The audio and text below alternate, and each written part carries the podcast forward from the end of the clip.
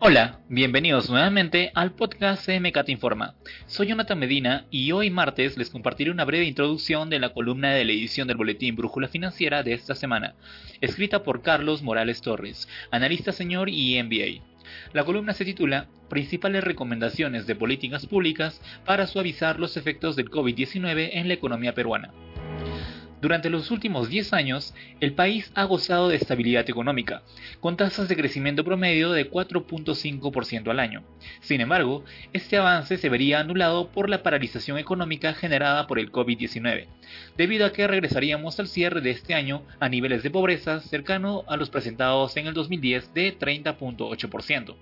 Asimismo, los efectos del COVID-19 han sido muy agresivos sobre la tasa de desempleo el análisis precedente sugiere ciertas áreas críticas en las que una serie de medidas de política económica específicas pueden contribuir a que el Perú suavice los efectos económicos generados por el COVID-19.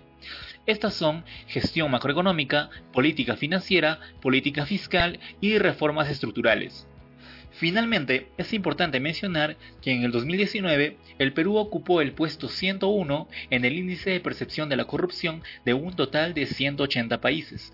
De la misma manera, se posicionó en el puesto 94 en el indicador de institucionalidad del IGCFEM, de un total de 141 economías.